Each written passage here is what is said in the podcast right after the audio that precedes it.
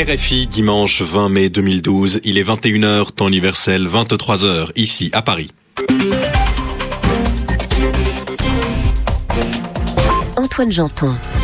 Bonsoir et bienvenue dans cette nouvelle édition du journal en français facile, journal présenté ce soir avec Anne Cantener. Bonsoir Antoine, bonsoir à tous. À la une de l'actualité, l'ouverture du sommet de l'OTAN à Chicago. Les 28 pays membres de l'organisation vont essentiellement parler de la fin de la mission internationale en Afghanistan, fin prévue pour 2014. Un séisme meurtrier et destructeur en Italie. Il a fait sept morts au moins dans le nord-est du pays la nuit dernière. Il a aussi détruit de nombreux bâtiments anciens. Au sommaire également, la mort d'Abdel Basset al-Megrahi en Libye. Il est le seul homme à avoir été condamné pour l'attentat de Lockerbie.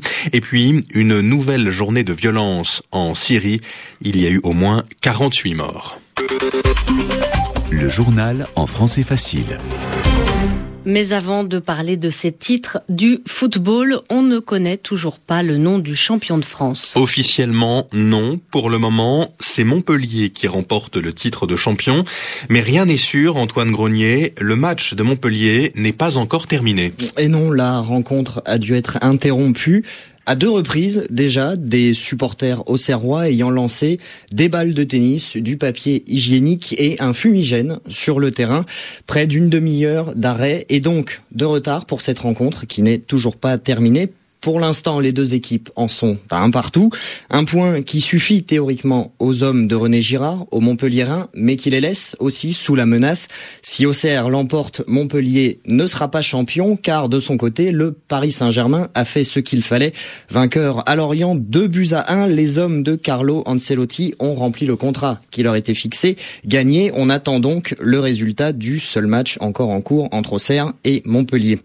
Au tableau d'honneur de cette Ligue 1, Lille accompagnera Montpellier et Paris en Ligue des Champions.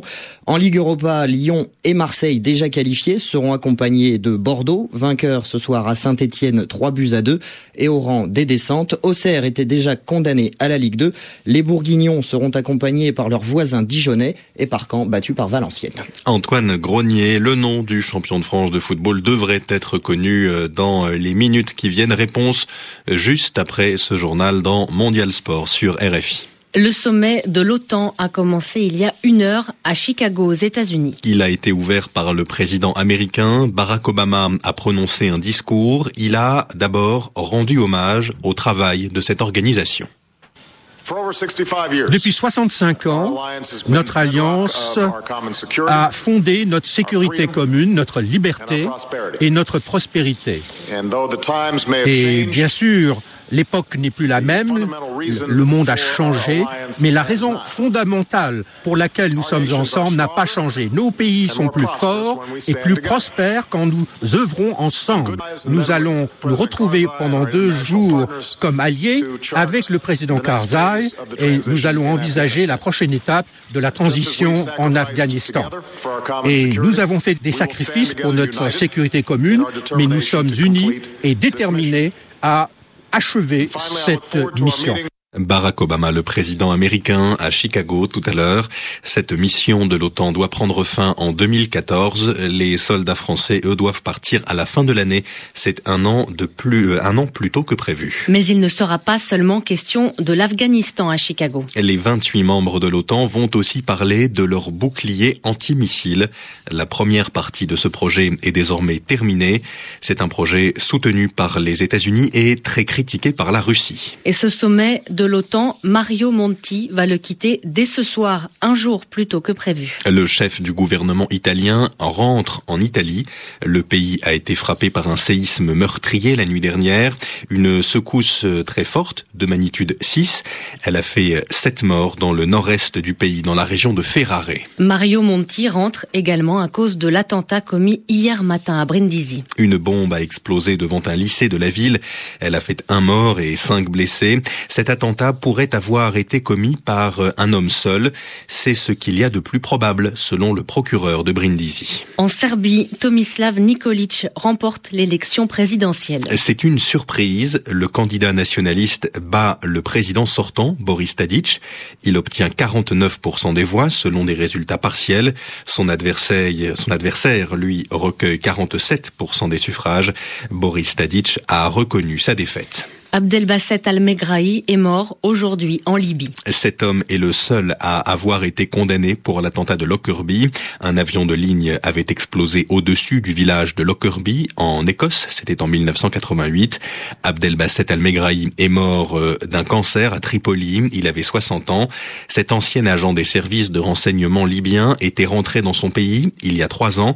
Il avait été libéré pour raison médicale après avoir passé huit ans et demi en prison en Écosse. Nicolas Champeau.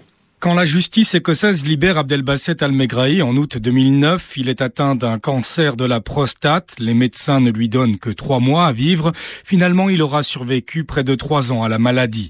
En juillet dernier, en pleine révolution libyenne, il était apparu à un rassemblement de soutien à Muammar Kadhafi. Depuis, il vivait retranché dans une villa de Tripoli. Les dernières images, en octobre dernier, le montrent alité, parlant difficilement, mais suffisamment pour clamer une dernière son innocence. Abdelbasset Al-Megrahi avait été inculpé en 1991 suite à une enquête britannique et américaine. Il était alors directeur du Centre des études stratégiques de Tripoli et surtout chef de la sécurité des lignes aériennes libyennes, ce qui, selon l'accusation, lui aurait donné la possibilité de perpétrer l'attentat. Durant son procès, il est aussi considéré comme un agent des services secrets libyens, ce qu'il dément. Aujourd'hui encore, l'issue du procès fait débat.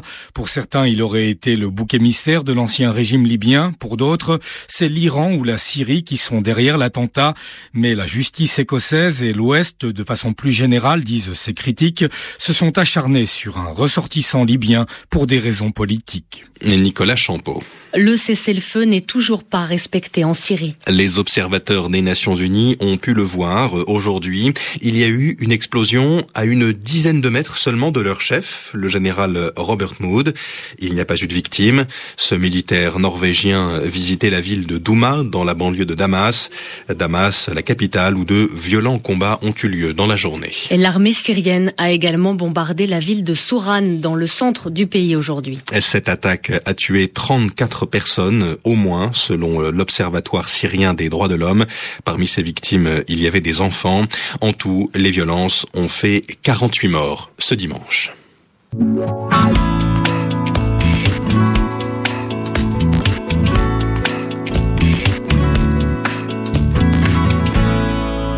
Comme chaque dimanche, à présent sur RFI, l'expression de la semaine, c'est avec vous, Yvan Amar. Yvan, vous avez choisi de parler aujourd'hui de cette expression envoyer des signes au marché. Le G8 cette réunion des dirigeants des huit pays les plus industrialisés du monde et les plus riches du monde doit envoyer des signes au marché.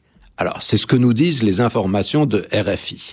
Le G8 va envoyer des signes au marché. Une bien belle formule, mais assez vague. Qu'est-ce que ça veut dire? Eh bien, Félix Biayenda, qui nous écrit de Pointe-Noire, s'interroge sur le sens de cette expression. Qu'est-ce que ça veut dire? Qu'il s'agit de jouer dans la finesse. Hein. On ne décide rien, on ne prend pas vraiment de mesures concrètes, mais on montre une direction. C'est une indication. On envoie des signes au marché, c'est-à-dire en particulier aux bourses, hein, mais pas seulement, pour exprimer que la croissance est bienvenue. Ça serait une bonne chose de stimuler, euh, d'augmenter, d'accroître cette croissance. Et donc, les États qui engageront une politique pour stimuler cette croissance économique seront encouragés, seront même peut-être récompensés. Ils seront bien vus, en tout cas, des pays qui participent au G8. Donc, il s'agit de ces messages vagues, mais qu'il faut savoir comprendre, déchiffrer. On dit envoyer un signe, parfois on dit même envoyer un signal, ou envoyer un signal fort, c'est la formule habituelle. Et par exemple, si un homme politique annonce que le gouvernement pourrait étudier de près les salaires minimums des ouvriers, il envoie un signal fort en direction de ses ouvriers. On va s'occuper d'eux et essayer d'améliorer leur situation économique. Merci Yvan Amar. Vous pouvez retrouver euh, cette euh, chronique d'Yvan Amar ainsi que ce journal sur euh, internet www.rfi.fr. 23h10 ici à Paris, tout de suite sur RFI Mondial Sport.